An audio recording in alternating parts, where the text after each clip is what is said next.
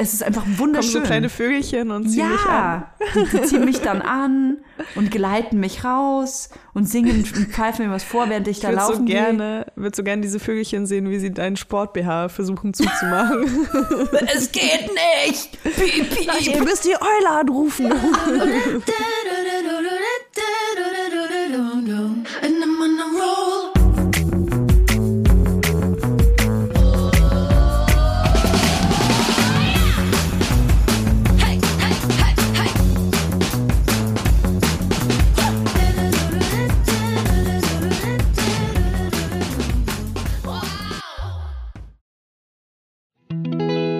kommt Werbung. Kommen wir zu unserem heutigen Werbepartner und das ist HelloFresh. HelloFresh, das sind frische Kochboxen direkt lecker vor deine Haustür geliefert. Das ist wirklich meine Lieblingswerbung hier. Da freue ich mich immer schon auf die nächste Woche.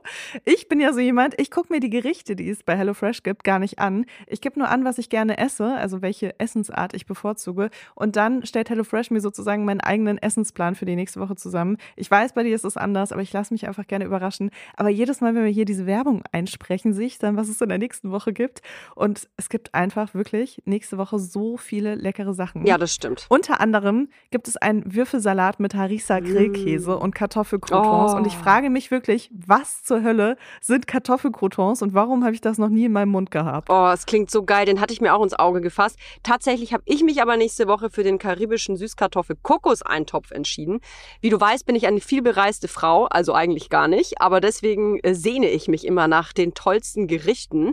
Und hier in Hackelburg bekomme ich die eigentlich nicht. Außer mit HelloFresh, denn die liefern mir das Rezept direkt vor die Haustür und ich kann es ganz einfach nachkochen, weil ganz ehrlich, diese Rezeptkarten, das sind wie so Pokémon-Karten. Es ist ganz einfach, das nachzukochen, auch wenn ihr keine äh, großen Köche seid. Das ist wirklich einfach. Und dieser karibische Süßkartoffel-Kokoseintopf, kann ich euch sagen, das ist Urlaub auf der Zunge. Eine kleine Reise für deine Geschmacksnerven zumindest. Oh ja. Ich weiß das natürlich noch nicht, aber nächste Woche, ich denke quasi an nichts anderes. Im flexiblen Abo kannst du die Lieferung jederzeit anpassen, pausieren oder kündigen. Du bekommst wirklich eine Kochbox mit genau der richtigen Anzahl und Menge von Zutaten, so dass du auch deine Abfälle krass reduzierst und dein Mental Load, weil du noch nicht mal einkaufen gehen musst dafür. Wir haben natürlich auch einen Code für euch. HF Weibers, alles groß geschrieben, HF Weibers. Damit spart ihr in Deutschland bis zu 120 Euro, in Österreich bis zu 130 Euro und in der Schweiz gibt's bis zu 140 Schweizer Franken. Natürlich gibt's den kostenlosen Versand für die erste Box auch noch dazu. Und der Code ist nicht nur für neue Kundinnen und Kunden gültig, sondern auch für ehemalige. Schaut gerne mal in die Shownotes für weitere Infos und für die Links zum Einlösen des Codes. Werbung Ende. Hallo und herzlich willkommen zu einer Lieblingsfolge Vibers mit Leila Lowfire und Toya Diebel. Vibers, das ist der Podcast. Sechsmal nicht nominiert, viermal keine Preise gewonnen, in keiner redaktionellen Auswahl. Das ist euer Lieblingspodcast. Ihr seid eigentlich seid ihr so ein bisschen Hipster, wenn ihr uns hört. Wir sind ein Underground-Podcast, ne? Kann man sagen. Ich glaube auch, ja, ich glaube auch alle Leute, die uns jetzt hören, werden uns hassen, falls wir irgendwann doch mal aus Versehen irgendwo reinrutschen. Wir sind so underground, dass wir nicht mal, wir bekommen nicht mal die Newcomer-Preise und nicht mal die Underground- und Wir sind so Außenseiterinnenpreise. underground, wir kriegen noch nicht mal so einen so einen Jahresrückblick auf Spotify. wir sind so underground, die werden sogar geblacklistet. Aber in Willkommen eure Ohren zurück. haben wir es geschafft, ne? In eure Ohren, da sind wir ganz tief drin. Wir leben eigentlich auch nur in euren Ohren. Eigentlich existieren wir gar nicht. Mir ist es ja ganz wichtig, dass irgendjemand mich noch hört. Ich habe das Gefühl, hier in meiner Einöde ist es schwierig, gehört zu werden. Das ist genau richtig, dass man so ein Ventil hat, wie ein Podcast. Ich meine, es klingt jetzt so, als ob uns so wenige Leute zuhören, aber es hören uns wirklich sehr viele Leute zu. Tatsächlich, ja. Ja. Ist manchmal ein bisschen weird, ne? Ist es nicht auch manchmal ein bisschen komisch für dich, wenn dann irgendjemand äh, Bezug nimmt und sagt so, äh, vor eineinhalb Jahren hast du aber das und das äh, gesagt bei Weibers. Und ich denke mir so, what? Vor eineinhalb Jahren? Hat mich da irgendjemand gehört? Ja. Ja, ich meine, ich mache ja wirklich auch schon sehr, sehr, sehr viele Jahre Podcasts Ja. und äh, kenne das sehr gut, dass dann so kommt, so, hä, aber als du 19 warst. Also besser als Sex, da hast du dir noch was anderes da reingesteckt. ja, ich glaube, es ist okay, wenn man sich weiterentwickelt und immer mal wieder neue erfindet. Krass, dass voll viele Leute das eben nicht wollen, ne? Ja, aber ich meine, ich kann es auch auf eine komische Art und Weise nachvollziehen, weil das ist halt so ähm, wie so eine sichere Bank, weißt du, es gibt einem Sicherheit zu wissen, wie jemand tickt und dann Ja. hat jemand vielleicht uns schon, keine Ahnung, 150 Stunden zugehört und weiß einfach ganz genau, wie wir sind und auf einmal sagen wir irgendwas, was nicht mehr in dieses Bild reinpasst und dann ist es irgendwie so, die Sicherheit geht verloren. Wer sind diese Menschen Ja. überhaupt? Haben sie mich angelogen? Weißt du, also ich glaube, das ist so ein normaler Prozess. Das ist halt, ähm, natürlich ist, im- zeigt man in Podcasts irgendwie so einen Teil von sich. Und ähm, ich glaube, du und ich, wir sind beides Menschen, die nie alles immer mit jedem teilen. Und äh, daraus entsteht dann aber eben so eine, so eine Persönlichkeit, ähm, Hm. die die Leute wahrnehmen. Und wenn dann irgendwas aber nicht ganz stimmig ist, dann ist es natürlich schwierig. Ich glaube, so wäre ich auch, wenn ich so einen Podcast hören würde. Ich glaube, das ist so ein bisschen wie mit einer, ne- mit einer Band, die man voll krass liebt und wo man die Mucke richtig geil findet. Ich nehme komischerweise fallen mir so Arctic Monkeys ein, erstes Album, richtig krass geil und dann kommt irgendwie fünf Jahre später ein Al- Album, das sich so gar nicht nach Arctic Monkeys anhört und du denkst dir so, boah, ist voll die Scheiße, die die jetzt machen. Dabei haben die sich einfach weiterentwickelt. Nee, aber du sagst auch, die sich gar, äh, also ein Album, was sich gar nicht nach Arctic Mon Monkeys Ja, anhört. genau, aber genau. vielleicht hören die sich ja so an und die Richtig. haben einfach nur drei andere Alben gemacht, weil sie Bock Das meine ich drauf ja. hatten. Das meine ich ja, weil die sich weiterentwickelt haben und vielleicht, weil die auch einfach keinen Bock mehr haben, äh, sich immer gleich anzuhören. Wäre ja auch letzten Endes total schade, wenn äh, irgendwas immer gleich bleiben würde. Das bleibt, das wird doch langweilig. Ähm, warum ich drauf komme, ich habe ähm, gestern habe ich äh, was äh, gerepostet und zwar ist Riri irgendwie so äh, the youngest female Billionaire oder so, ne? Next Billionaire. Und dann habe ich eine Nachricht bekommen äh, von, von einer, die dann schreibt, ja, ganz toll, Toja. Ähm, das, was wir brauchen, ist noch eine neue Milliardärin. Das ist wirklich überhaupt nicht feministisch. Und ich denke mir so, ey, so, ich will mal eins klarstellen. Nicht alles, was ich sage, denke, mag, tue, ist feministisch. Und das ist, kann kein, das kann, das kann keiner, dem kann keiner gerecht werden. Und ich finde das irgendwie, das ist so wirklich Instagram in a nutshell, dass Leute denken, dass nur weil man vielleicht mal äh, einen feministischen Wert geteilt hat oder viele Dinge ähm, feministisch, äh, feministische Ansätze hat, dass alles, was man tut, und alles, was man denkt, damit konform gehen muss. Nee, sorry, ich, so bin ich nicht. Aber was soll daran nicht feministisch sein? Ja, weil feministisch, äh, es ist nicht feministisch, äh, wenn man super viel Geld aus Kapitalismus zieht und äh, das dann einer Person quasi ähm, obliegt und nicht geteilt wird. Ich bin übrigens keine Kommunistin auch, ne? Also weil es gibt ja manchmal Menschen, die irgendwie denken, ich bin, weiß ich nicht. Ja, das ist ja dieses Bild, von dem du sprichst, ne? Dass Leute sich dann oft eine Persönlichkeit zusammenreimen. Toya ultra links kommunistische Anführerbraut. Nein, so, sorry. Ich habe einen Online-Shop. Ich lebe den Kapitalismus. Ironie off. Aber ich habe trotzdem natürlich einen Online-Shop. Also sorry, also ich verdiene auch damit Geld. Aber das ist halt genau das Ding. Weißt du, wenn ich jetzt super reich werden würde, ich hatte in irgendeiner letzten Folge gesagt, ich bin ja auf einem sehr schlechten Weg zur ersten Million. Zur ersten Milliarden. zur ersten Milliarde auch noch. Ich, man, man, ich sag mal so, mein Weg ist wirklich sehr steinig bis dahin. Und ich bin ganz am Anfang. Aber stell dir mal vor, ich würde es irgendwie zu Reichtum ähm, schaffen. Dann würden sich super viele Leute von mir abwenden, glaube ich. Ich nicht. Du nicht, ne? Ja, dich würde ich Du, ja auch du, hast gesagt, mitziehen. du hast gesagt, du würdest mich reich beschenken dann, oder? Natürlich. Ich habe das richtig Natürlich. verstanden. Mit einer also, feministischen Toya vor Designertasche. Billionär. Ja, ich liebe feministische Designertaschen. ja, total. Aber ich finde halt auch, ich meine, diese Diskussion gibt es sehr oft. Äh, Wie kann man im Kapitalismus leben und trotzdem eine andere Einstellung haben? Ich finde nicht, dass es sich widerspricht. Ähm, klar könnte ich jetzt auch irgendwo auf meinem drei Quadratmeter Grundstück in Brandenburg oder Sachsen sitzen und in einem Zelt leben. Ähm, aber da habe ich keinen Bock drauf. Ja. Ey, du kannst dir die Lehren von Marx auf Amazon bestellen. Ich sag doch schon alles, verstehst du? Das ist doch, also, man darf nicht alles auf die Goldwaage legen, aber das ist ja das, was Leute lieben. Die alte Goldwaage. finde es trotzdem geil, dass es auch eine Billionär gibt und nicht nur, äh, also eine Milliardärin und nicht nur Milliardäre. Ja, das ist super wichtig. Also wir haben ja in dieser betreffenden Folge, ich glaube, es sind über 90 Prozent männliche, also ja, männliche, reiche Menschen. Finde ich gut, dass Riri da mal durchkommt und mit ihrem, mit ihrem Abzocke-System davon. Savage Fenty da mal ein paar, ein paar Taler einsteckt. Ey, das muss ich halt auch sagen. Ich bin da selber Mitglied, ne? Echt? Ja, ja, ich bin da selber Mitglied, ähm, weil die haben mich da mal irgendwie gecatcht mit irgendwas. Da gab's mal, da gab's dann irgendwie so ein Bikini-Kram, Unterwäsche, ich weiß es gar nicht mehr. Und ähm, dachte ich mir, ja, okay, cool, VIP, das, das mache ich. Und es war dann ein super nices Angebot und habe dann aber überhaupt nichts ähm, in den kleinen Quelltexten gelesen. Und schwupps war ich in so einem Abonnement drin. Und äh, wenn du nicht jeden Monat auf Pausieren klickst, also du musst jeden Monat hast du so drei, vier Tage Zeit und in diesen Tagen musst du sagen, ich kaufe nichts. Und musst du so gefühlt so achtmal klicken, wirklich, wirklich. Und dann pausierst du. Und wenn du das nicht machst, dann werden die automatisch pro Monat 50 Euro von deiner Kreditkarte abgezogen und auf so ein Credit-Konto gelegt. Ich habe jetzt schon 150 Euro Credits. Ich weiß überhaupt nicht, was ich damit machen soll. Ich habe seit einem Jahr nicht bestellt, weil ich halt immer vergesse, auf Pausieren zu klicken. Ich muss das mal kündigen. Aber das ist halt auch das Gemeine. Überall kannst du kündigen, wenn du deine Mail hinschreibst oder so oder ein Kästchen äh, anklickst, da musst du irgendwo anrufen. Was? Ja, Oh. ist irgendwie voll weird. Okay. Ja, also ich meine, also wenn wir gerade über Rihanna reden, ne? Und die Ja. ganzen Marken.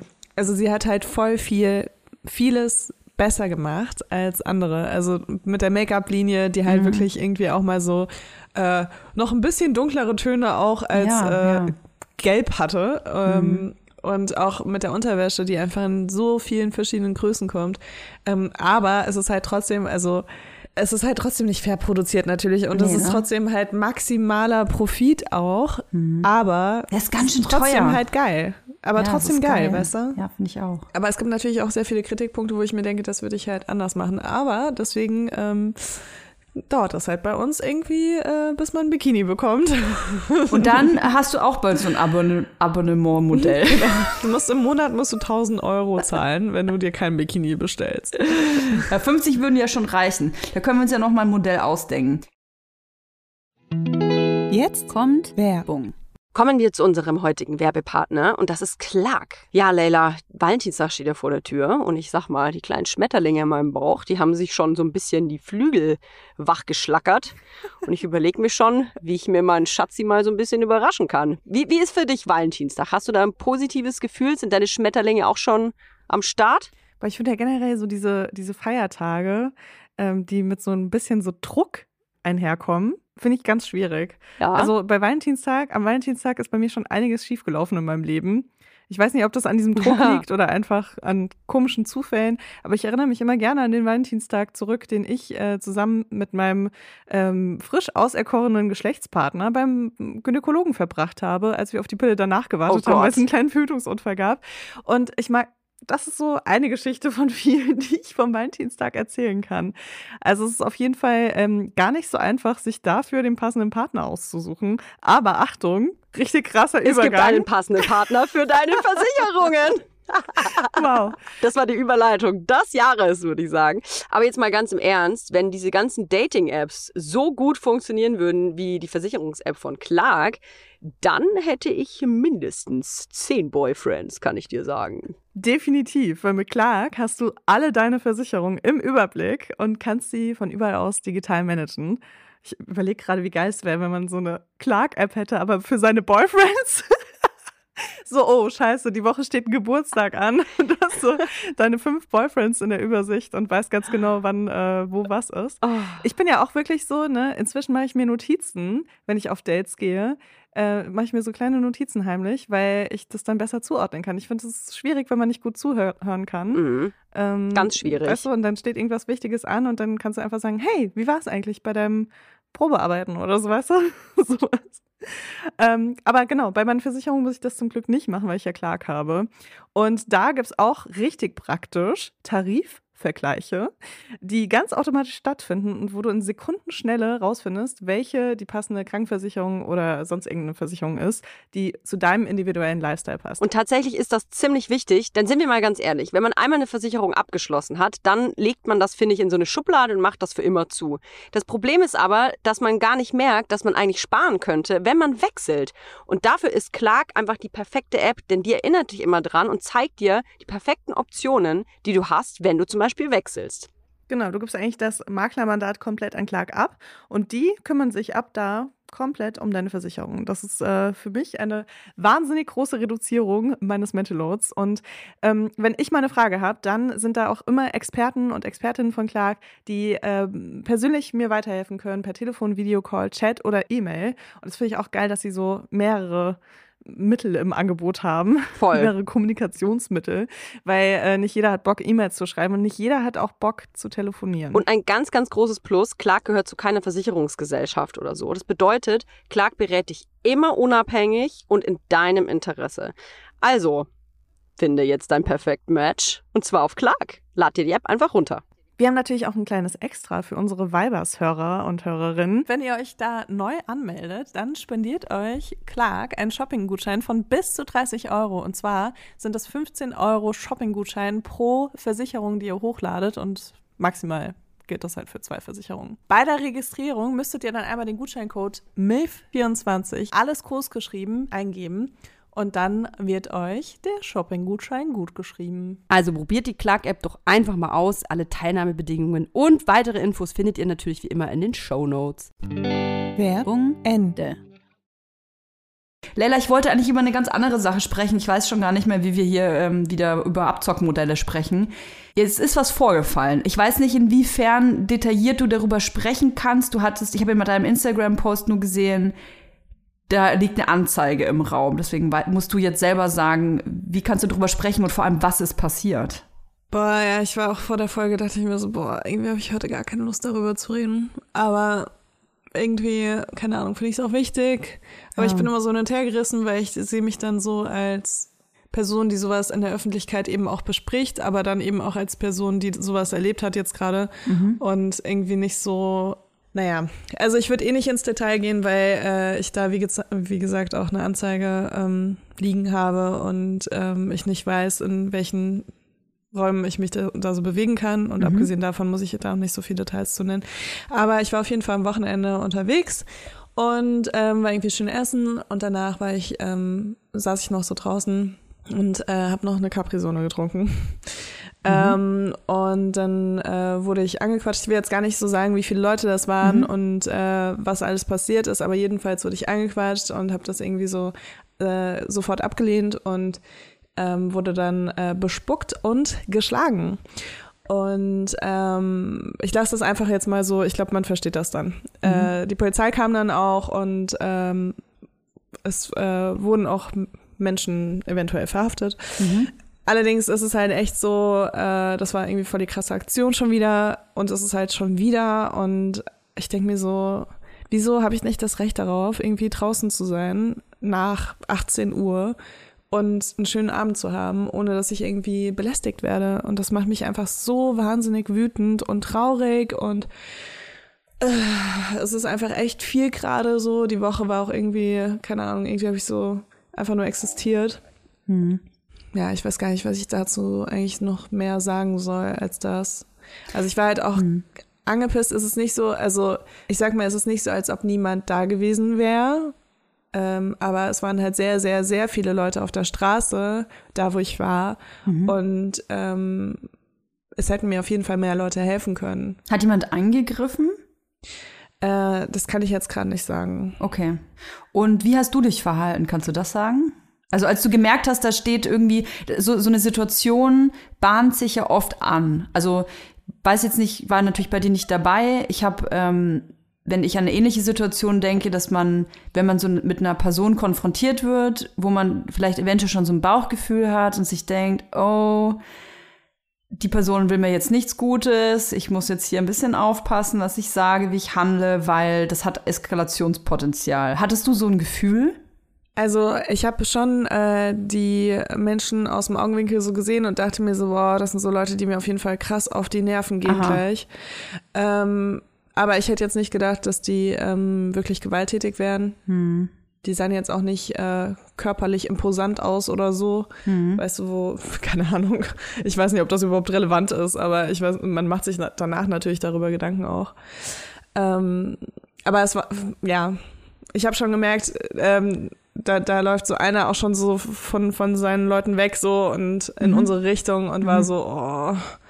Also habe schon so Bauchweh gekriegt, aber es ist halt auch wirklich so, ich meine, ich werde so oft dumm angequatscht auf der Straße, dass ich echt inzwischen, glaube ich, Profi bin, äh, zu sehen, wer gleich mit mir reden wird. Also ein weißt du? Profiler bist du schon. Ich bin schon Profiler, ja. Ich könnte irgendwie nachts äh, durch die Straßen laufen und sagen, du, du, du, geh nach Hause. Aber Ja. Das, ganz ehrlich, ich habe mir das auch wirklich, ich habe mir so viel den Kopf zerbrochen die Woche und dann dachte ich auch so, ja, irgendwie, man muss ja irgendwas machen. Ich habe dann immer so, eine, so einen Drang zum Aktivismus irgendwie, so, ich muss jetzt was ändern, das kann nicht sein, dass das irgendwie die Welt ist, in der ich lebe und ich will das verändern. Und dachte dann auch so, ja, okay, wir machen jetzt so Gruppen, die abends nur unterwegs sind, um, um so Die Bürger, diese Leute- Bürgerinnenwehr. ja, genau, aber jetzt nicht so, keine Ahnung, dass die denen halt aufs Maul hauen oder so, sondern halt Ja. irgendwie, dass die einfach dann neben so Gruppen halt herlaufen. weißt du? neben so Stressern. Die sind dann so, ey, don't mind us, wir sind einfach nur hier und gucken, was ihr so macht. Ja. Ich frage das deswegen, weil ich glaube, fast alle, die jetzt zuhören, schon mal eine Situation erlebt haben, in der irgendwie eine Provokation stattgefunden hat, in welcher Form auch immer, oder man sich bedrängt gefühlt hat, sich belästigt gefühlt hat. Und ähm, dieser körperliche Übergriff, in welcher Form auch immer, das finde ich, das ist immer so eine Grenze, mit der man oft nicht rechnet. Einfach weil man denkt, dass man in 2022 auf einer Straße, wo viele Leute sind, ähm, dass man nicht körperlicher Gewalt ausgesetzt ist als Frau. Auch Ja. noch. Ja. Oder weiblich gelesen in dem Fall. Ähm, ich, ja. Ja, ich habe ja auch, ähm, ich habe ja auch länger Tür gemacht und es ist ja nicht so, als ob ich noch nie Konfrontationen erlebt hätte, weißt du? Also ich glaube, es ist schon nochmal ein Unterschied als, ähm, also wie wenn das jetzt jemand wäre, der irgendwie noch nie in Konfrontation geraten ist oder so und nicht weiß, wie man abends mit Leuten umgeht oder so. Ich habe schon das Gefühl, dass ich da eine Art Qualifikation auch erlernt habe. Was eigentlich schade ist. Ja, aber gut, das ist zumindest ein Job. Also ich habe es zumindest nicht nur gelernt, weil ich so oft irgendwie dumm angequatscht wurde Ja. oder so, aber dadurch natürlich auch irgendwie. Ähm, und ich habe oft das Gefühl, dass es tatsächlich ähm, bei so bei so Leuten, wo du dir schon denkst, die machen die machen Stress, also die gehen dir einfach auf die Nerven, egal ob das jetzt körperlich ist mit einer körperlichen Auseinandersetzung oder ja. einfach nur Belästigung, ähm, habe ich schon das Gefühl, dass du dich da extrem schnell so stark positionieren musst. Ich bin halt sofort, als es losging, bin ich sofort aufgesprungen, weil ich dachte, ich will auf gar keinen Fall da sitzen, weißt du? Hätte ich auch gemacht. Also ich bin dann schon so, dass ich so ein paar Sachen mache. Ähm, aber in, die, in der Situation war alles, ähm, also es ist sehr, sehr, sehr, schnell eskaliert. Und nicht, dass es meine Aufgabe gewesen wäre, diese Situation zu deeskalieren oder mir zu überlegen, wie ich vielleicht mein Lass mich bitte in Ruhe noch flauschiger verpacken könnte. Aber ich überlege, äh, ich habe natürlich trotzdem darüber nachgedacht, ähm, ob ich irgendwie in der Situation auch irgendwas falsch gemacht habe. Aber das sollte nicht das Thema sein, weißt du? Also das sollte nicht das Thema sein, dass ich irgendwie äh, Nee, Kurse überhaupt belegen nicht. sollte, wie ich äh, Männer zurückweise, damit sie nicht gewalttätig mir gegenüber werden. Das ist ja nicht das Problem. Das Problem ist einfach, dass Männer mir gegenüber gewalttätig werden. Und ähm, ja, ich verstehe auch diese Gespräche über Deeskalation und sowas, aber äh, mich macht das eigentlich nur noch wütender, weil es halt noch mehr äh, auf der Seite dann der potenziellen Opfer liegt und noch weniger auf der Seite der potenziellen Täter. Wir hatten ja äh, telefoniert privat. Manchmal sprechen Lella und ich auch ohne Mikrofon, auch wenn das kaum vorstellbar ist. Ähm, da äh, hatte ich, glaube ich, zu dir gesagt, dass ich das natürlich auch so sehe, dass es auf gar keinen Fall die Aufgabe von Betroffenen ist oder von, ähm, von Menschen ist, sich zu erlernen, wie man sich gegen solche Täter, potenziellen Täter wehren kann. Allerdings, es wird es ja hin weiterhin geben. Deswegen finde find ich es schon wichtig zu wissen, wie man sich in so einer Situation ähm, verhalten sollte. Da gibt es natürlich jetzt auch verschiedene Ansätze. Ähm, ich teile auch nicht alle. Ich finde auch nicht alle Tipps richtig, die da genannt werden. Manche aber schon.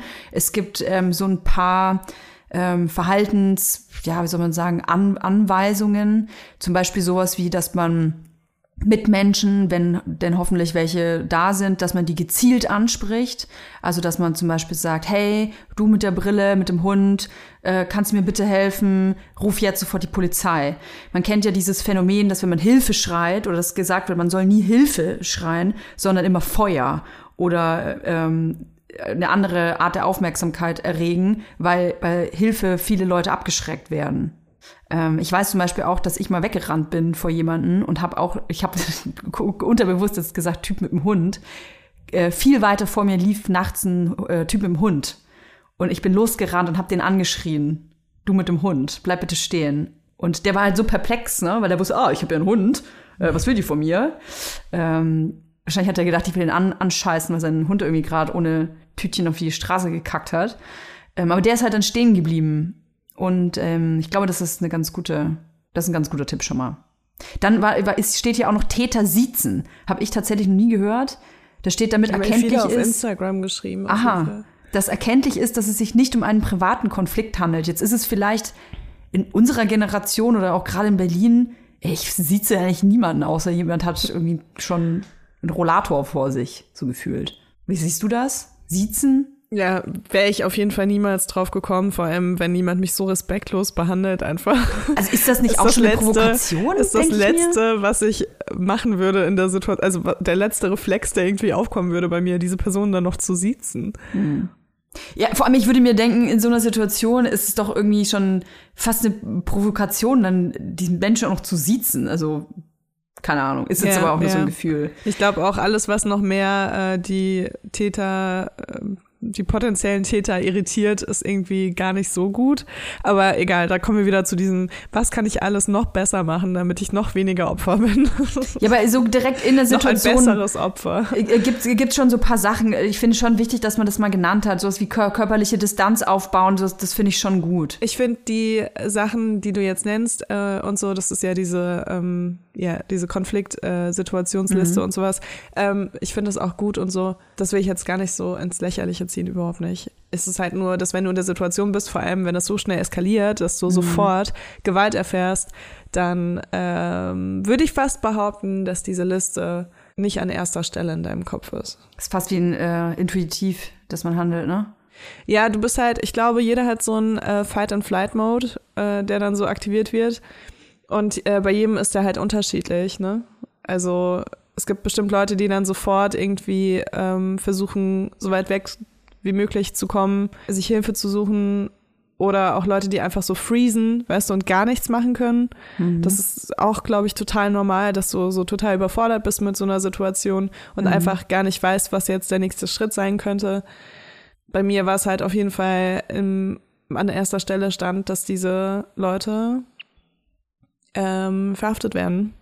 Ich wollte unbedingt, dass die, äh, dass die Polizei kommt und eine Anzeige aufnimmt und ähm, dass die verhaftet werden. Das war wirklich bei mir an oberster Stelle, weil ich mir dachte, das Schlimmste, was für mich einfach noch zusätzlich halt passieren könnte an dem Abend, ist halt, dass die einfach weiterlaufen und weiter Leute belästigen und äh, vielleicht auch andere Frauen schlagen oder bespucken oder sonst Wahnsinn, irgendwas. ey.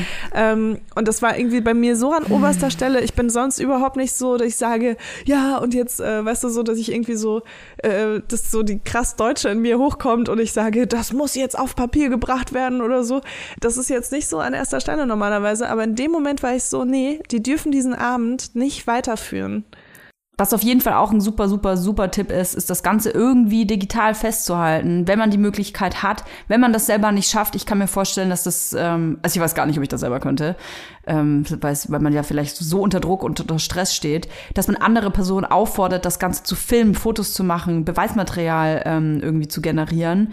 Ähm, weil man einfach was Handfestes äh, dann vorweisen kann. Also wenn man die Möglichkeit hat, do Ja, it. total. Und es ist ja auch nicht nur, dass man ähm, die Tat an sich filmt. Oft äh, geht es ja auch so schnell, dass man gar nicht sein Handy irgendwie dann in dem Moment in der Hand hat. Aber es hilft auch danach zu filmen, einfach weil du zum Beispiel ähm, die, äh, die Täter identi besser identifizieren kannst oder auch wenn die dann flüchtig sind, hast du sofort was in der Hand, wo jemand den hinterher kann und die noch finden kann und ähm, und auch sonst versteht man die Situation einfach ein bisschen besser als außenstehende Person, glaube ich, wenn man dann so ein Video gemacht hat.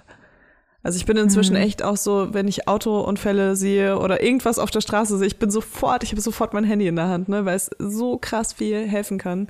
Ja, ich kann euch auch dann äh, sagen, das ist richtig cool, wenn ihr das dann der Polizei gebt, weil ihr müsst es dann auf einen USB-Stick auf dem USB-Stick ziehen. Dann auf eine Und, CD brennen. ähm, genau. Und dann, äh, wenn ihr dann die Schallplatte fertig habt, dann könnt ihr die dann zur Polizei ins, also du, ihr könnt sie dann vorbeibringen. Das ist ja toll. ja, das, äh, ich, ich habe gleich noch ein Date und kaufe einen USB-Stick. Wirklich? Also das ist, Das das ist mein Date machen. heute. Das okay. habe ich schon die ganze Woche vor mir hergeschoben, weil ich echt noch nicht so gerne irgendwie Sachen draußen mache tatsächlich. Ähm, Kra- aber krass. heute dachte ich mir so, heute ist Donnerstag und jetzt muss ich das einfach schaffen, damit das Freitag da liegt und dann ja, habe ich die Woche irgendwie wenigstens eine Sache geschafft. Würdest du sagen, das hat jetzt irgendwie bei dir was ausgelöst? Ich meine, es ist ja jetzt, liegt jetzt ein paar Tage hinter dir. Gibt, trägst du da jetzt gerade irgendwas mit dir rum an Ballast? ja, voll viel.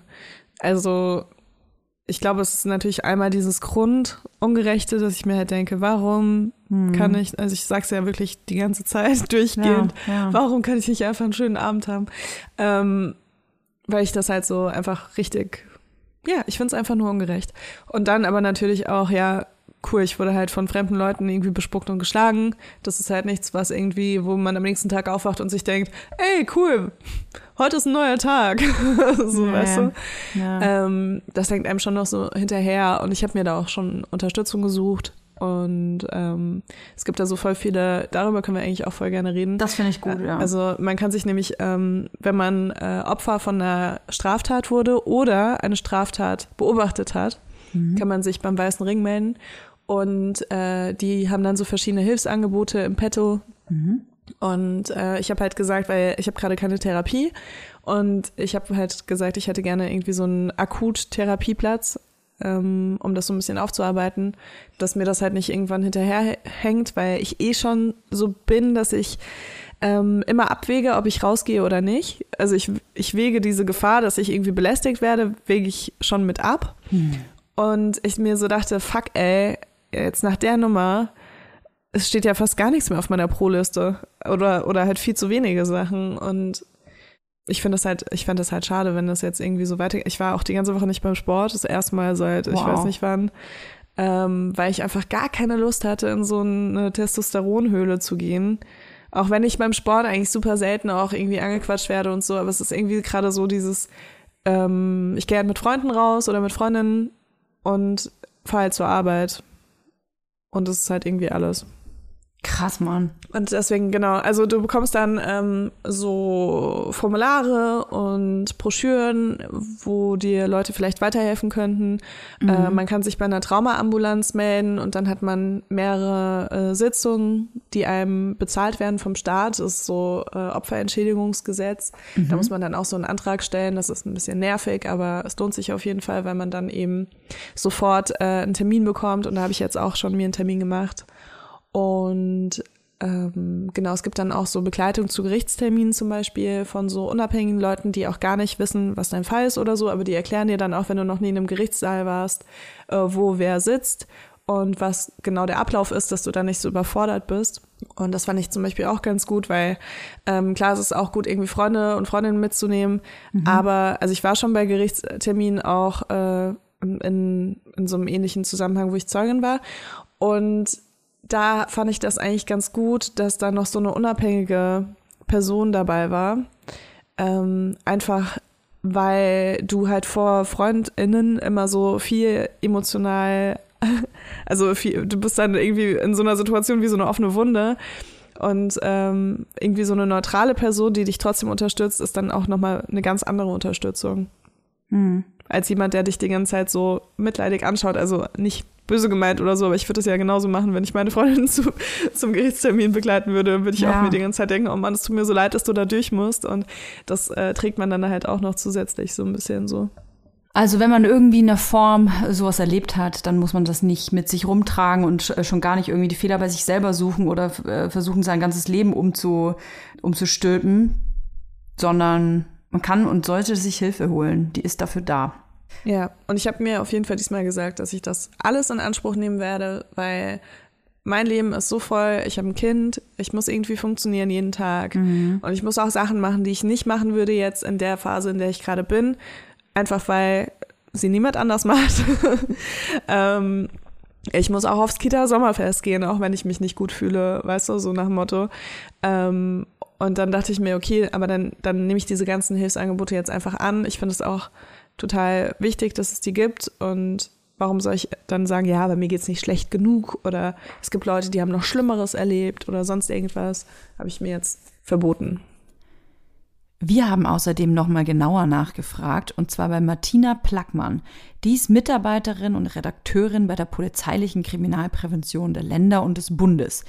Wir haben gefragt, wie verhält man sich eigentlich in Konfliktsituationen, vor allem im öffentlichen Raum? Wie reagiert man auf Übergriffe, vor allem als Zeuge oder als Zeugin? Und warum Zivilcourage so wichtig ist? Die Frage ist ja, was kann ich tun, wenn ich Opfer von Gewalt werde? Ich kann nur versuchen, mich deeskalierend zu verhalten, selbst möglich ruhig zu bleiben, klare Ansagen machen, Stopp, lassen Sie mich in Ruhe, Sie tun mir weh, hören Sie auf. Dann Abstand halten, möglichst umstehende Personen auf meine Situation aufmerksam machen. Und dabei sind direkte Ansprachen enorm wichtig, um Menschen richtig anzusprechen und mit in die Situation reinzuholen. Dann sollte ich versuche den Angreifer immer zu siezen, nicht zu duzen, denn sonst könnten umstehende Passanten einen rein persönlichen Streit vermuten.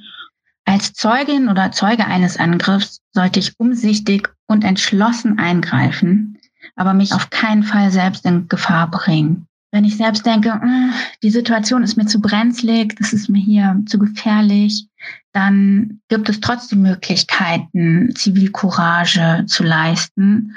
Und zwar zum Beispiel die Polizei zu rufen oder andere Passanten auf die Situation aufmerksam zu machen, die eventuell dann eingreifen.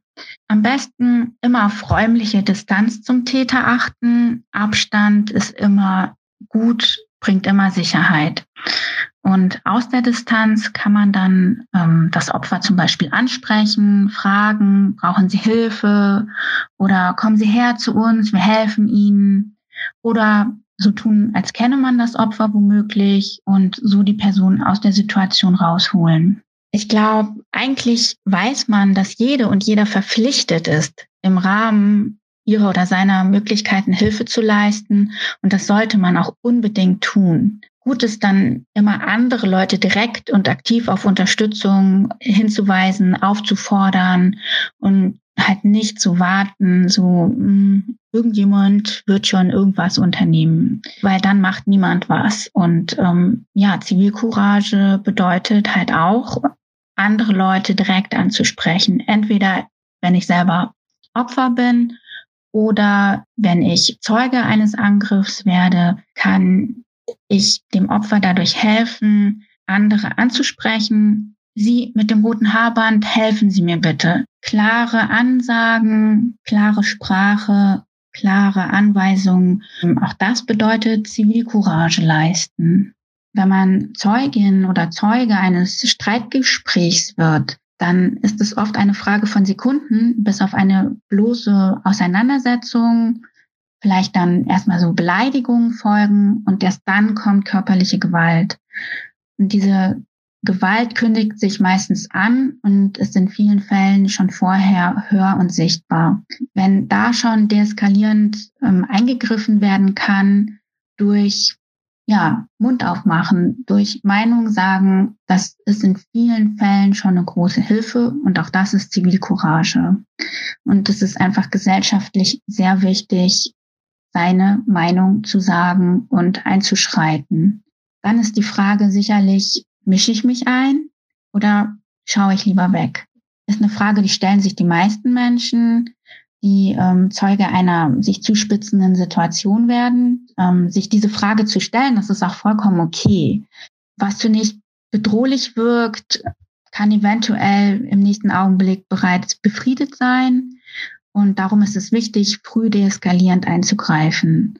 Dann kann Gewalt womöglich sogar schon ganz vermieden werden. Wenn ich selber oder jemand aus meinem Freundinnenkreis Opfer einer Gewalttat geworden ist, gibt es verschiedene Stellen, an die ich mich wenden kann, um mir Hilfe zu suchen, um mich beraten zu lassen und um möglicherweise auch mit einer Traumatisierung besser umgehen zu können. Das sind ganz klassisch die Hilfetelefone. Zum einen gibt es das Hilfetelefon Gewalt gegen Frauen und auch das Hilfetelefon Gewalt an Männern. Dann gibt es die Nummer gegen Kummer. Das ist für Eltern oder auch Kinder und Jugendliche, die ähm, Hilfe und Unterstützung brauchen. Es gibt ein ähm, Hilfetelefon bei sexualisierter Gewalt und bei sexuellem Missbrauch sowie eine psychologische Soforthilfe. Das bekannteste ist wahrscheinlich ähm, der Weiße Ring, der sich um Opfer von Kriminalität kümmert. Auch eine sehr wichtige und gute Einrichtung ist Hate Aid. Das ist eine Beratungsstelle bei digitaler Gewalt. Es ist auch sehr wichtig, die Menschen zu informieren, was gibt es für Delikte, wie kann ich mich verhalten, wie wichtig ist Zivilcourage. Das machen wir mit unserer Aktion Tubas und den zivilen Helden. Die zivilen Helden sind auf allen Social-Media-Kanälen aktiv und dort geben wir Präventionstipps und versuchen auch, dass möglichst wenig Menschen zu Opfern werden, was bei Gewalttaten nie die Schuld, also die Schuld liegt nie beim Opfer. Da geht es dann darum, möglichst gut und unversehrt aus der Situation herauszukommen. Und da ist man darauf angewiesen, dass andere Menschen hingucken und helfen. Und dafür möchten wir einfach Anreize bieten und Sicherheiten geben. Und dazu gehört zum Beispiel auch das Wissen darüber, dass man grundsätzlich unfallversichert ist, wenn man sich im Interesse der Allgemeinheit besonders einsetzt, zum Beispiel bei Unglücksfällen erste Hilfe leistet oder sich persönlich zum Schutz widerrechtlich Angegriffener einsetzt. Dessen sollte man sich auch bewusst sein. Also es lohnt immer hinzugucken, und nicht einfach weiterzugehen. Wenn eine Person in Not ist, auf jeden Fall immer die Polizei unter 110 rufen und Anzeige erstatten. Mehr Infos findet ihr außerdem auf dem Instagram-Account Zivile Helden. Und liebe Grüße gehen nochmal speziell raus an Martina. Die ist nämlich selbst Weibershörerin. Wir sind, wir sind ja bekannt dafür. Wir, wir sprechen über ganz schlimme Sachen, dann über ganz lustige Sachen, dann weint mal jemand, dann lacht mal jemand. So ist das einfach. Das ist ja wie das, wie das wahre Leben. Und das wahre Leben hat mir, ähm, das, das wahre Leben hat mir gezeigt, dass Technik nicht vertrauensvoll ist. Ich war das erste Mal mit meinem Baby zusammen einkaufen und ähm, habe das auch getan, habe die ganzen Tüten in den Kofferraum gestellt und habe dann das Baby, ich hatte das so vorne dran in so einer Trage, habe das dann in, in, in, in die Babyschale reingelegt mach meine Handtasche vorne rein, mach die Beifahrertür zu, lauf ums Auto rum, will einsteigen, Auto verriegelt. Boah. Jetzt muss ich schon lachen. Aber in dem Moment. Lachst du oder weinst du? Nein, ich lache. Ich lache. Okay. Weiß, man, weiß man in der Situation nicht genau. Ich habe tatsächlich in der Situation, als das Auto sich verriegelt hat, ähm, war ich erst so, haha, weil ich mir dachte, äh, du dummes Auto, du weißt ja nicht, dass mein Autoschlüssel da unten in der Tasche liegt und wenn ich jetzt nochmal an die, Türgriff greife, dann gehst du wieder auf. Und dann habe ich da dran gegriffen und ich hatte schon, es war, es war schon wie so eine Zeitlupe, dass ich mit der Hand ganz langsam zu dem Griff bin und ich habe es schon geahnt und ziehe daran und die Tür geht nicht mehr auf. Und in dem Moment ist mir wirklich mein komplettes Gesicht entgleist. Mir ist super heiß geworden, weil ähm, ich natürlich mein Baby dann da drin angeguckt hat, dass die super gelacht hat. Normalerweise, ich muss dazu sagen, das Baby schreit von, in neun von zehn Fällen im Auto. Das, das hasst einfach Autofahren. Aber an dem Tag war es richtig Vielleicht liegt es geil an drauf. dir, weil du auch im Auto sitzt. Weil ich so, weil ich halt wahrscheinlich, weil ich will einfach alleine sein.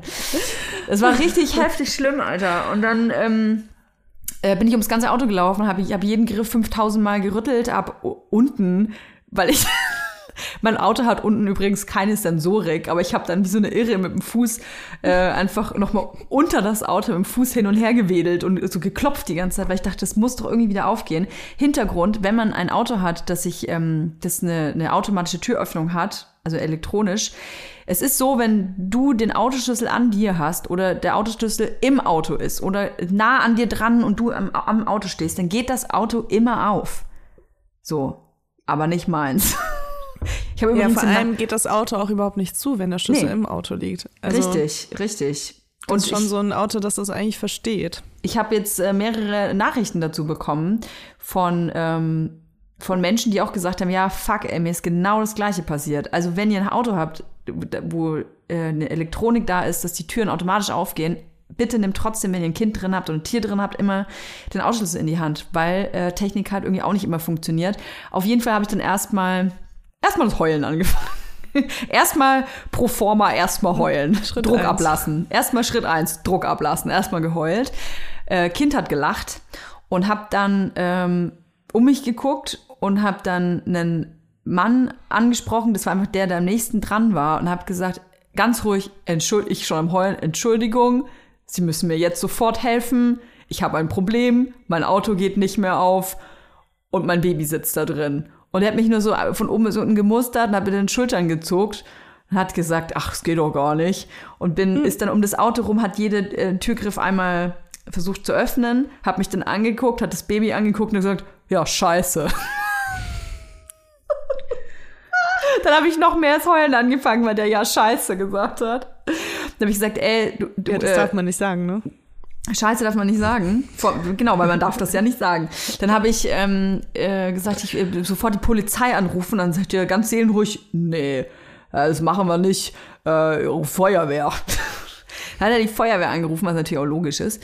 Und ähm, dann kam fünf Minuten später ein kompletter Feuerwehrlöschzug.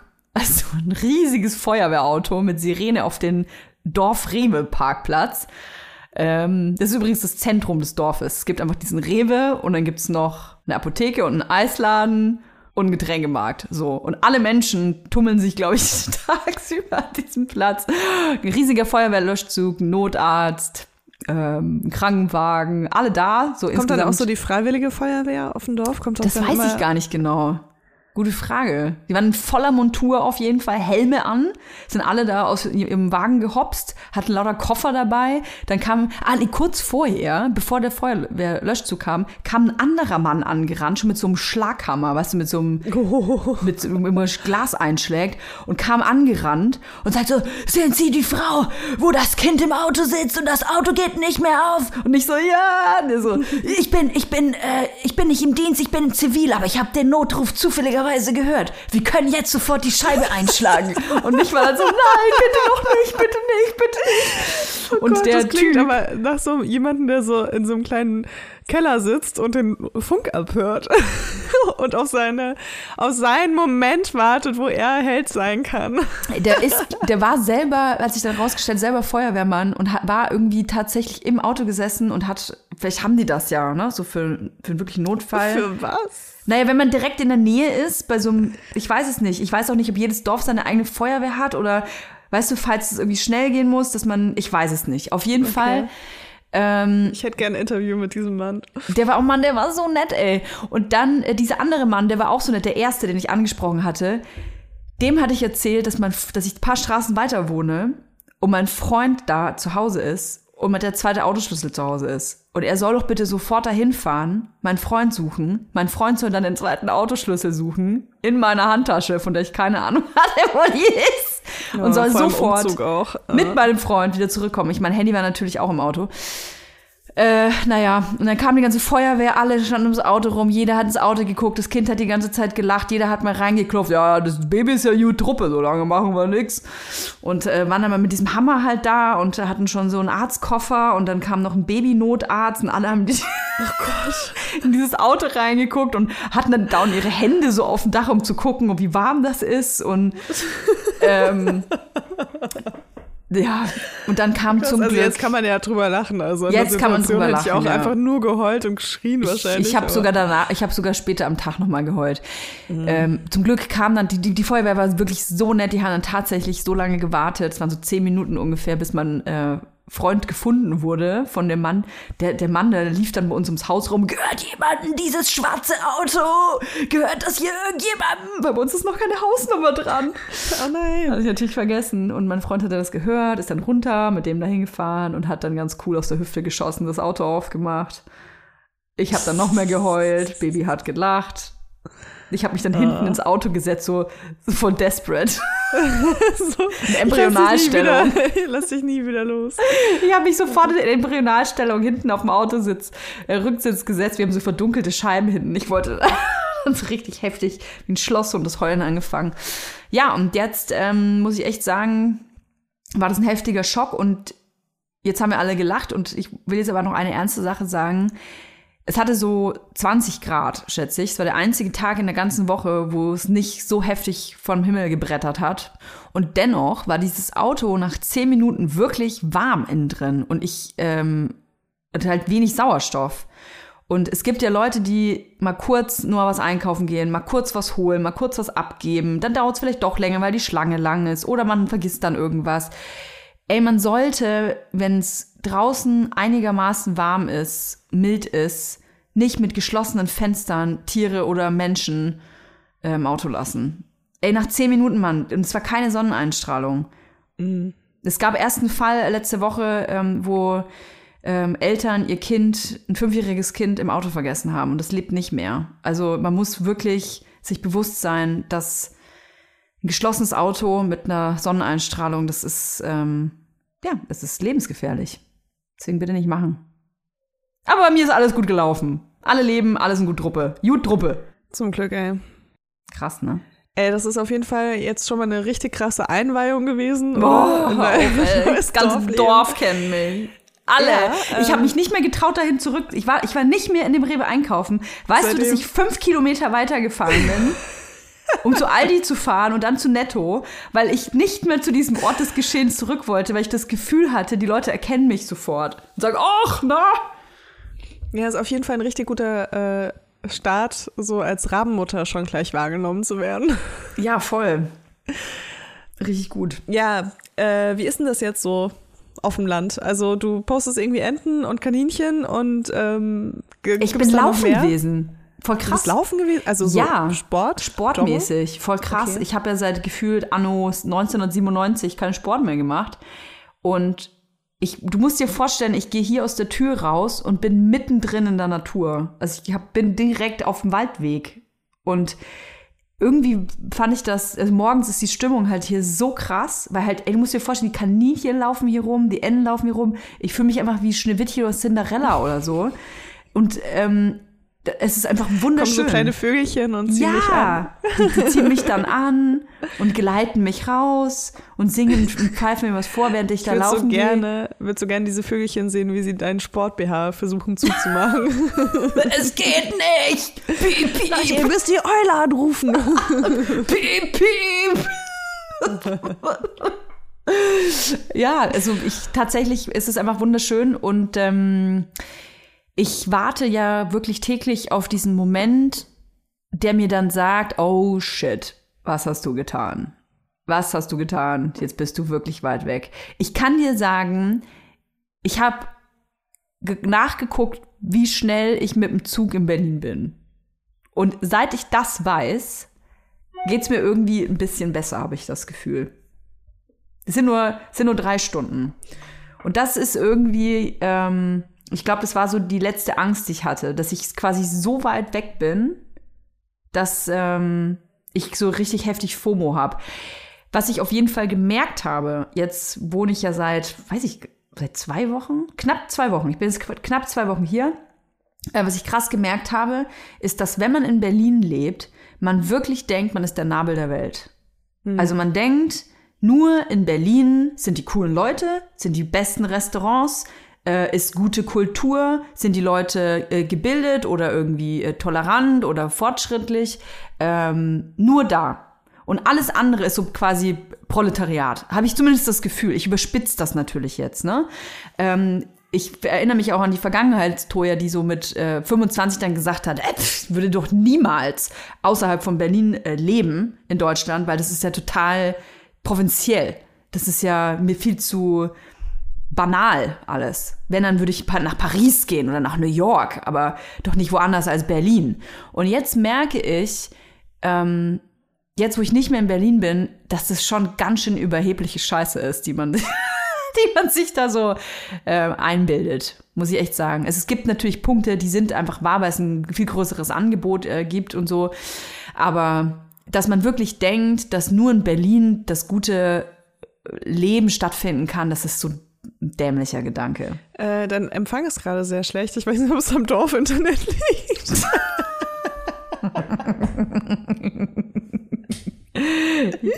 Ernsthaft? Geh mal aus dem WLAN Also, ich raus. hab- Ja, geh mal aus dem WLAN. ist das jetzt besser?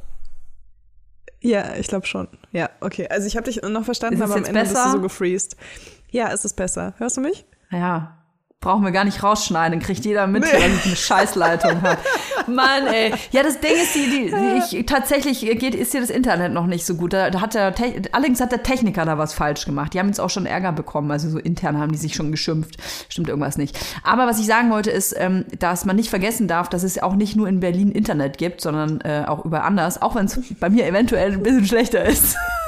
Aber ähm, die Leute sind hier nicht. Was, es gibt ja auch diese Klischees, ja, die sind, äh, das sind alle Nazis auf dem Dorf oder ähm, äh, die sind so hyperheftig konservativ. Ey, das, sorry, aber es stimmt einfach nicht. Also äh, das ja, gibt gut, aber es. das mit das Klischee mit es sind alle Nazis auf dem Dorf, das hat man halt auch, wenn man in Berlin wohnt und dann drumherum Brandenburg ist und dann die Nazi-Dichte einfach extrem viel höher ist, weil die Menschendichte nachlässt. Und wenn Mhm. dann halt irgendwie da in einem Dorf äh, zehn Nazis wohnen, dann ist das schon irgendwie so das ja, Nazi-Dorf. Voll, es ist halt so, ne? Und äh, das Ding ist ja auch in Berlin, also Berlin ist einfach eine Großstadt und du hast Mhm. hier wahnsinnig viele Menschen, du hast auch wahnsinnig viele Menschen, mit denen du überhaupt nichts zu tun haben willst. Aber wenn du so deine Menschen suchen willst, wirst du hier halt viel mehr fündig natürlich, als wenn du auf dem Dorf wohnst mit 200 Menschen. Definitiv. Und dann Ja. magst du vielleicht die 200 halt zufällig nicht. Ja. Weißt du? Und das ist halt auf jeden Fall so. Und natürlich, ähm, irgendwann hat man ja dann so diesen Filter, dass man die Leute, die für einen selbst in der Großstadt nicht interessant sind, dass man die gar nicht mehr wahrnimmt. Mhm. Weißt du? Und dann denkst du natürlich irgendwann so, ja, klar, das sind alles hier mega coole Leute. Also, Na, ich, es ist ich, noch ein nie Ü- gedacht. Überangebot, ne? An, alle, an Ja, allem ist- eigentlich. genau.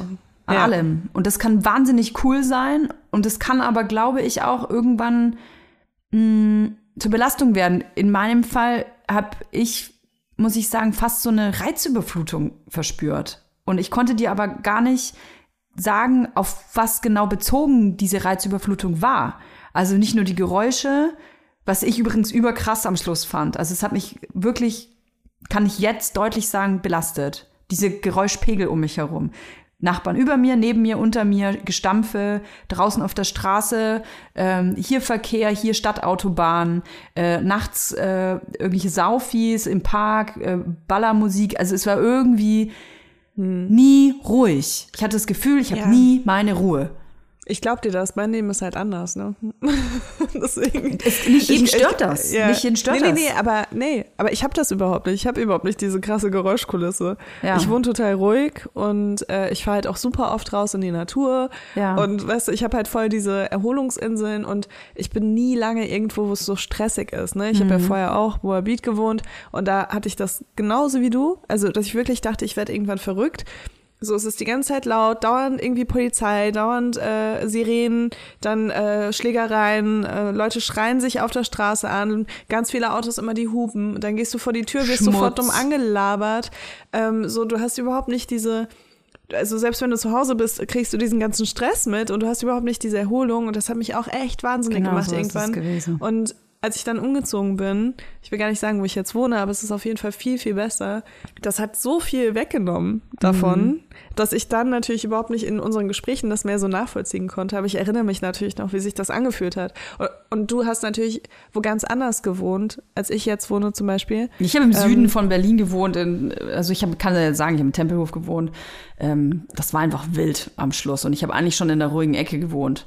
Und wir haben ja, Ja, bevor aber die wir Ecke war sehr klein, die ruhige Ecke. die, Weißt die, ruhige Ecke war, die ruhige Ecke war aber dann auch nicht mehr ruhig. Also das war Ja. vielleicht eine Zeit lang so, hat sich dann aber halt auch ähm, äh, anders entwickelt. Und wir hatten ja, bevor wir tatsächlich den Entschluss getroffen haben, am 31. Dezember übrigens, 2021, haben wir dann in der Silvesternacht ähm, weil es so laut war, den Entschluss gefasst, wir ziehen weg. Wir hatten ja vorher äh, fünf Wohnungen angeguckt in Berlin und ähm, die Wohnungen waren alle so im Westen Berlins. Wir wollten, wenn dann so im Westen, wir, da war der Entschluss ja noch gar nicht gefasst. Und ähm, ich muss sagen, dass nach diesen Besichtigungen mir erst der Groschen gefallen ist, dass, mich, dass ich mir bewusst wurde, warum suche ich hier überhaupt noch? Für das Mhm. Geld bekomme ich so einen Scheiß. Für so viel Geld, für das ich so viel arbeiten muss, bekomme ich hier so einen Scheiß präsentiert, ähm, den ich auch noch dankend annehmen äh, muss, weil 20, äh, min- 20 ist ja noch ein Scherz, weil irgendwie 100 andere Leute vor der Tür stehen und die Wohnung blind nehmen würden äh, mit einer doppelten Kaution und einer doppelten, äh, doppelten Abschlag. Und weißt du, mein Gefühl war einfach, ey, ohne mich. So, ich spiele dieses Spiel einfach nicht mehr mit. Und ähm, das ist ja, ich will niemanden überreden, ich will niemanden die, die, die Stadt äh, schlecht machen. Ich liebe Berlin. Berlin ist eine richtig krass geile Stadt, gehört zu mir nach wie vor zwölf Jahre, war einfach beste Leben in Berlin. Aber diese Phase ist jetzt einfach bei mir, es ist halt ein, ein Lebensabschnitt gewesen. Ähm, aber für mich hat das einmal nicht mehr gepasst und die Gründe, warum ich da hingezogen bin, die habe ich nicht mehr gefühlt. Die habe ich nicht mehr wahrgenommen. Ich habe dieses tolle Überangebot an Menschen, an Kultur, an Gastronomie, ähm, habe ich nicht mehr wahrgenommen. Und dann Ja. brauch, kann ich auch woanders hin. Voll. Nee, Jetzt das buche ich mir mein. Ticket und bin in drei Stunden bei dir. Es ist schon soweit. Ich dachte ja, äh, ich wäre die Erste, die dich besuchen kommt. Ja, musst du auch, musst du auch. Da würde ich, würde ich mich richtig freuen. Dann machen wir einen richtig geilen Dorfi-Content hier. Ich war auch schon Nägel machen gestern, richtig geil. Sag mal. Hier, Okay. rot. Sieht normal aus. Ja, sieht normal aus, hat, hat aber doppelt so lange gedauert, muss ich sagen, als in Berlin. Und ich weiß nicht, ob das irgendwie, äh, ich weiß nicht, ob es a thing ist, ja. Musst du, muss, müssen mir jetzt andere sagen. Gerne äh, Bezug drauf nehmen, weil es ein super wichtiges Thema ist für mich. Extrem wichtig. Die haben keine Gelnägel gemacht, Leila. Echt? Nein. Was ist das, haben, Acryl, Das ist oder? Acryl. Ich dachte, Acryl wurde irgendwie 1998 äh, verbannt. So wie Amalgam. Okay. Ich weiß. Ich, ich habe auf jeden Fall Acrylnägel jetzt. Also, das sind keine Kunstnägel, sondern da wird dir quasi so eine Paste auf deine eigenen Nägel drauf gemacht. Das ist ein Pulver und dann ist so eine Flüssigkeit und dann vermanschen die das und dann kommt da so eine Paste auf deine Nägel drauf.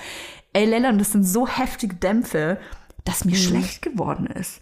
Also mir ist richtig schwindelig geworden. Ich habe dann kurz drüber nachgedacht, okay, das wäre jetzt echt peinlich nach diesem Feuerwehreinsatz, wenn ich jetzt im zwei Dörfer weiter, wenn ich jetzt hier ohnmächtig werde in diesem Nagelstudio, das wäre echt krass peinlich. Und dann habe ich mir meine ähm, äh, Maske noch mal richtig heftig tief ins Gesicht reingezogen. Vielleicht war es auch die Kombi, ich weiß es nicht. Ja, ist geil. Meinen ersten Rausch gehabt. bist du die Meinen ersten. Dorfrausch gehabt. Sag mal, hattet ihr auch schon das erste Dorffest?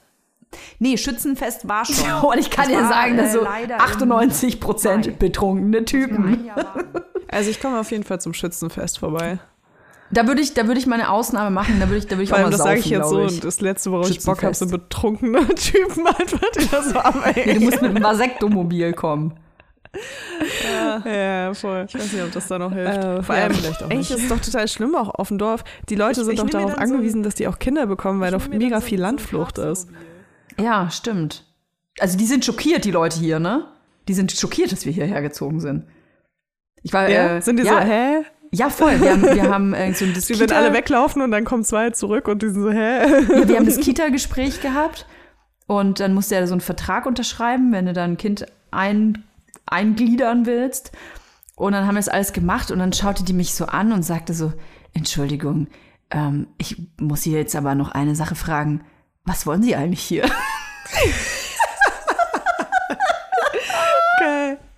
Und dann musste so lachen in dem Moment, weil die nicht mal gefragt hat, so, wo kommen Sie her und was machen Sie beruflich, sondern was wollen Sie eigentlich hier? Ja, es ist natürlich auch schon echt äh, weird auch, weil ihr seid ja jetzt nicht in ein Dorf gezogen, wo einer von euch Familie hat, nee, nee. sondern ihr seid einfach wirklich einfach, ihr habt jetzt euch ein eigenes Dorf gesucht. Gut, man muss sagen, die Familie wohnt so eine Stunde weiter, ne? Es ist ja. Aber ähm, eine so Stunde. Ja, das ist wie wenn ich von Tempelhofen nach Prenzlauer Berg fahre. Das ist auch kein Unterschied. Das ist genau das Gleiche. Aber weißt du, was mir gerade noch äh, eingefallen ist? Die hat nicht nur gesagt, was wollen Sie eigentlich hier? Sie hat gesagt, was wollen Sie eigentlich hier? Hier ist doch nichts. Und dann haben wir, wie aus der Pistole geschossen, haben wir gesagt, genau deswegen sind wir da. Hier ist, hier Ey, nichts ist. ich hätte einfach gern, dass ihr so eine kleine Reality-Show hättet. Habt, Wie Simple ihr Life. So, ja, Ja, wirklich. ja geil. The Diebe Life. Oh, ich so Bock drauf. Einfach weil es halt so absurd ist und es ist irgendwie auch wieder so ein also sorry to say, aber es ist irgendwie auch wieder so ein Influencer-Ding. Wirklich? Weißt du, so, ja, komm, wir machen jetzt was Lustiges. So, so, so wirkt das manchmal von außen, so, weißt du. Ah, dass ich aufs Dorf gehen Leute, Es gehen Leu uns Leute, die Leute in der Stadt auf die Nerven, wir ziehen jetzt aufs Dorf. Ich finde, das ist sowas, das Ah, würde ein finde ich nicht. Influencer Die machen. ziehen alle in die Uckermark, Mann. Also das, ich, ich sehe das, was du meinst, dieses, auch die wollen es ländlich werden, aber die, die ziehen auf irgendwelche Landsitze äh, so und kaufen sich Häuser in, äh, in Brandenburg, oder? Ja, nee, aber es ist eher so dieses, äh, ich glaube, wir missverstehen uns gerade. Ich meine eher so diese Mentalität von Influencern so, ey, ich habe Hab jetzt gerade Neues hier, zum Filmen. Ich, ich fühle mich gerade hier irgendwie unwohl, deswegen Ja. mache ich jetzt was ganz anderes. Weißt du, und, und die machen das einfach, weil die haben halt keine Festanstellung, die haben, so. die sind ordentlich nicht gebunden und Ja, so. Die sind einfach so, du, wahr. Gestern Abend sind uns unsere Nachbarn auf die Nerven gegangen, deswegen sind wir jetzt heute Morgen aufs Dorf gezogen. Ja, das ist aber gemein, dass du das sagst, Dorf. weil so ist es nein, nicht. Es ist, nein, es ist natürlich nicht so. Ich habe das jetzt sehr kurz zusammengefasst. Ja, weißt du? nee, die sind ja, also man Ähm. muss ja dazu sagen, dass mein Partner ist ja auch kein Influencer und hat nicht mal Instagram. Wir haben zwei kleine Kinder. Das ist natürlich, man darf nicht vergessen, auch wenn es bei mir vielleicht jetzt irgendwie so, ach krass, jetzt äh, zieht Toya da mal aus Berlin weg und aufs Dorf. Ey, in ein anderes Bundesland zu ziehen ähm, und sowieso aus seiner Umgebung wegzuziehen mit zwei kleinen Kindern, das ist schon echt ein Akt. Also es muss monatelang vorbereitet werden. Das ist keine ähm, Hauruck-Übernacht-Aktion hier von uns gewesen. Das Und weiß ich doch, Toja. Wirklich das wissen doch auch alle, die hier zuhören. Das war super anstrengend und ich äh, fühle alle Menschen, die einen Umzug vor sich haben oder mittendrin stecken, äh, mit zwei kleinen Kindern hier mitten in der Sommerzeit, keine Kita, ey, wenn wir nicht ständig irgendwie eine äh, Schwiegermutter hier hätten, ich hätte mich schon, ich weiß nicht. Aber kommt ihr, seid ihr jetzt irgendwie mal langsam durch oder so mit den Sachen? Jein. Also es, Ja, okay. das sind halt so Kleinigkeiten. So jeder, der Ich Kinder weil hat, ich würde gern vorbeikommen. Hier ist nämlich auch Schließzeit. schläft im Karton. ja, es ist ähm, anstrengend. Es ist halt einfach mit ähm, zwei kleinen Kindern anstrengend, vor allem wenn du halt äh, noch ein ähm, Stillkind hast, wenn du äh, keine Kita hast, keine äh, Kinderbetreuung hast. Es kann halt immer nur einer was machen. Und das ist frustrierend. Weil einer muss einfach immer Kinderbetreuung machen und der andere muss halt immer dann irgendwie packen. Und wenn, dies, wenn einer was anderes macht, dann bleibt halt was liegen. Und dann dauert es ewig und dann wird man frustriert, weil man sich denkt, hä, wie ist das Regal noch nicht aufgebaut? Wie sieht mein Büro so scheiße aus? Ähm, aber so ist es halt. Ich glaube, man muss sich einfach selber das ist mein Mantra zumindest gerade. Man darf sich selber nicht so krass unter Druck setzen. Die Sachen müssen nicht sofort fertig sein. Ähm, so ein Umzug dauert und man darf da, man muss da ein bisschen ähm, Rücksicht mit sich selbst haben. Und Aber bis nächste Woche seid ihr fertig, oder? wenn du kommst, meinst du, ich hab Ticket schon gebucht. Ey, was ich auch noch erzählen wollte, über, Ja. über heftige Gamechanger. Ich wusste das nicht mal, du weißt es bestimmt schon e ewig. Ähm, es gibt im, in der Deutschen Bahn die Option, ein Kleinkindabteil zu buchen.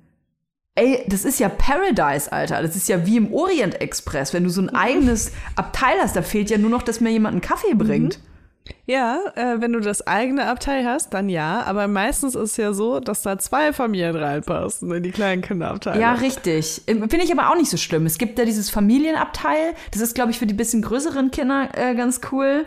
Äh, wenn da überhaupt irgendwas Kindermäßiges ist. Manchmal ist es ja so ein ganz normales Abteil und dann steht da irgendwo ein Schild. Übrigens dürfen hier auch Kinder leben.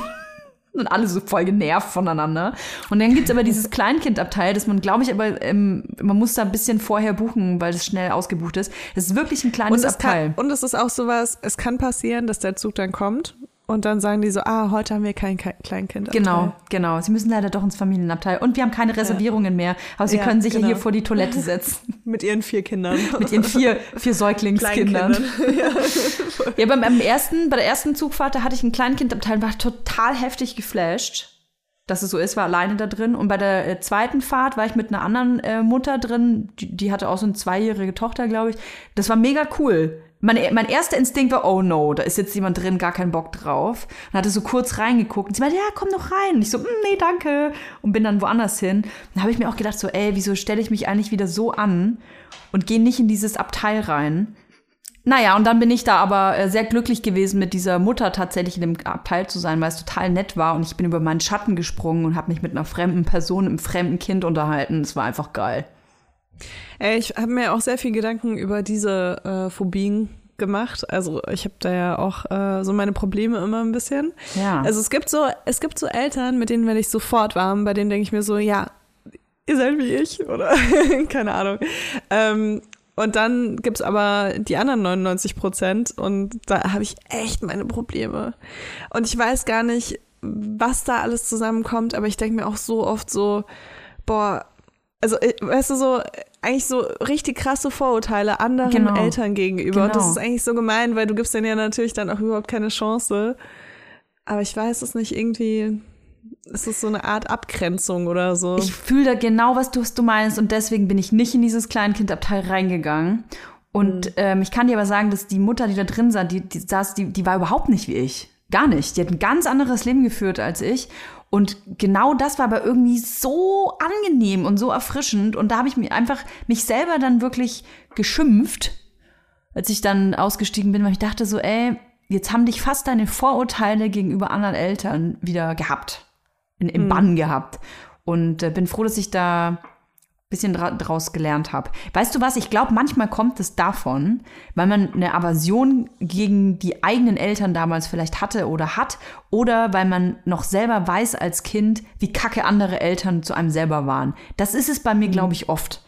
Also was mir daran am meisten Angst macht, sind tatsächlich äh, Mütter, die dieses äh, Mutterlehrbuch verfolgen. Also die- weißt Gott, du, die denken, es gibt denn? so eine Art, die so ein, nein, das, das existiert nicht wirklich, aber ähm, die so denken, es gibt eine Art, wie man Mutter zu sein hat und Mhm. alles andere sind schlechte Mütter. Ich glaube, das ist das, was mir am meisten, ähm, also wovor ich am meisten so Scheu habe. Weil es gibt davon echt einige. Vor so und ich finde diese. Gespräche, äh, Gespräche auch so mega unangenehm dann, weil da immer so ein Unterton dann mitschwingt, weißt ja, du? Ich weiß, was du meinst. Und ich werde dann halt so super einer schnell Bubble, auch so ne? patzig, ne? Weil wenn ich das halt so merke, denke ich mir so, das ist so, ah, weißt du, so unreflektiert und auch so nicht deine eigene Meinung, sondern irgendwie deine Mutter hat dir gesagt, dass eine Mutter so zu sein hat und du Mhm. sagst es dann deinem Kind und so wird das irgendwie von Generation zu Generation weitergegeben, ohne dass man irgendwie da auch so ein bisschen sich so vielleicht auch mit neuen Sachen auseinandersetzt oder so und irgendwie, das ist so, da, da, in so eine Situation will ich nicht kommen. Weil das gibt mir ein richtig schlechtes Gefühl natürlich. Ähm, ich weiß zwar, dass ich äh, irgendwie so, so eine Mutter bin, wie ich sie mir vorgestellt habe. Und natürlich mache ich manchmal auch Fehler und manchmal mache ich Sachen voll gut. Ähm, aber es ist irgendwie, ja, es stresst mich. Es stresst mich. Die Gefahr, dass es so eine Mutter sein könnte, stresst mich total. Krass. Ja, denke ich gerade drüber nach, verstehe ich, verstehe ich. Ähm, Bei ich Vätern nicht ist es so. lustigerweise so, dass wenn die, wenn die auch so sind, dass Mhm. sie irgendwie so eine Agenda verfolgen und äh, alle Eltern, die halt nicht diese Agenda verfolgen, äh, Kacke finden und sie als schlechte Eltern darstellen, dann kann ich die ganz oft nicht ernst nehmen. Also das ist so eine ganz, Mhm. so ein ganz anderes Gefühl, ne? ich versuche gerade mich in Situationen rein zu versetzen, äh, in der ich sowas, äh, so ein Gespräch vielleicht erlebt hatte. Ich glaube, beim Geburtsvorbereitungskurs hatte ich mal sowas, da ging es um Windeln. Und dann hatte die eine Mutter explizit in unserer, unser Grüppchen gefragt, was für Windeln benutzt ihr denn? Und habe ich gesagt, ja, keine Ahnung, die von Pampers, die halten irgendwie am besten, da läuft die ganze Kacke nicht da oben drüber. Und dann, äh, hier unbezahlte Werbung übrigens, ich habe jede scheiß Pampers selber gekauft. Ähm, aber die meinte dann so mit einem total herablassenden Blick, du kaufst Windeln. Also ich benutze ja Stoffwindeln, das ist ja super schlecht für die Umwelt. Und außerdem ist das auch super schlecht für Babyhaut. Und da habe ich, ich habe dann so sie so angeguckt und habe dann gesagt, ja, okay, aber ich benutze trotzdem Pampers. Weißt du, das ist so mein Umgang damit, weil ich mir denke, Leute, die selber so sind, die sich selber versuchen über an, gerade bei Müttern, Mütter, die versuchen sich über andere Mütter zu stellen. Die haben selber so viele Unsicherheiten in sich. Damit müssen die dann in dem Moment äh, selber klarkommen. Aber ich werde mich nicht auf so ein Gespräch einlassen. Ich mache das gar nicht mit. Ich habe dann da gelacht und bin dann halt dann weggegangen. Das, i- das ist nicht. Soll, soll die das doch so machen, wie sie das denkt, aber ich, mi- mich kann sie damit nicht angreifen oder mir kann sie damit mit mir kein Gespräch anfangen, möchte ich halt an dem Fall einfach ich, nicht. diskutieren würde ich auch niemals, ne? Aber ich bin dann halt eben auch so eher patzig dann. Wenn ich in so eine Situation komme, weil ich mir denke, ich muss halt nicht diese Gespräche mit dir führen. Und das, vielleicht ist es dann auch so, wenn mein Kind dann auch dabei ist, dann finde ich das irgendwie unangenehm, dass mein Kind jetzt so sieht, wie ich patzig bin. Ja. Aber ja, es ist einfach, in, in den meisten Fällen ist es wahrscheinlich dann doch eben auch ein Vorurteil und wahrscheinlich gibt es gar nicht so viele von diesen Eltern. Man, also ich werde es wahrscheinlich nicht rausfinden die nächsten Jahre. Weil ich schon auch so merke, auch so bei so Veranstaltungen und so, halte ich mich schon eher so am Rand auf, ne? Ja. Macht nichts, Leila. Du bist eine Randmutter. Ich bin eine Randmutter, ja. Finde ich ganz gut. Ein neuer Begriff. Wir Rampmütter, wir sind auch in Ordnung. So geil. So, ich stelle mir uns so vor, so rauchend, rauchend am Rand. Aber mit dem Rücken zur Bühne. Wirklich, ich habe letztens gedacht, ich habe letztens gedacht, wie witzig das wäre, einen Bon auf, auf dem Spielplatz zu rauchen, einfach mal zu gucken, was passiert. Weißt also Bon? nicht, ich, ja, ich, ich würde das nicht machen, aber ich würde das so jemand, ich würde das so skripten für jemanden, der das dann so machen kann und das dann so, Was? Mit würde versteckter ich, Kamera Soll ich dir mal was sagen? Da würde ich hingehen. ja? Ja, ich würde hingehen. Was würdest du sagen? Ähm, ich würde sagen, na, schmeckt's? Kann ich auch mal. Nee, ich würde sagen, na, und? Ist, ist Gras gut? Ja, cool, kannst du vielleicht woanders machen, ist ein Kinder, hau ab. Ey, geht gar nicht. Ich finde es auch überhaupt nicht witzig, wenn man am Spielplatz äh, trinkt oder raucht oder kommt Toya, die Pol- Toya-Polizei. Wiu, wiu. Leila lacht. Wir lassen das so stehen. Leila, wir lassen das so stehen. Ihr könnt uns gerne lassen es so schreiben, stehen. Ob ihr äh, eine Rampenmutter seid oder mittendrin, ob ihr es einfach richtig geil findet, euch so in Seid ihr den eine Fluten Rampenmutter oder eine Randmutter? Genau, und ob ihr in den Fluten der Mütter gerne badet und euch äh, Diskussionen und äh, Gespräche gefallen lasst oder nicht, äh, könnt ihr auf Instagram machen, auf Vibers. Wir freuen uns wahnsinnig. Ihr wisst, wir sind der Underground-Podcast der Herzen. Deswegen müssen wir noch ein paar Sternchen sammeln. Auf Spotify ist ganz einfach. Glocke anmachen und ähm, auf iTunes natürlich auch und so. Bis nächste Woche. Tschüss.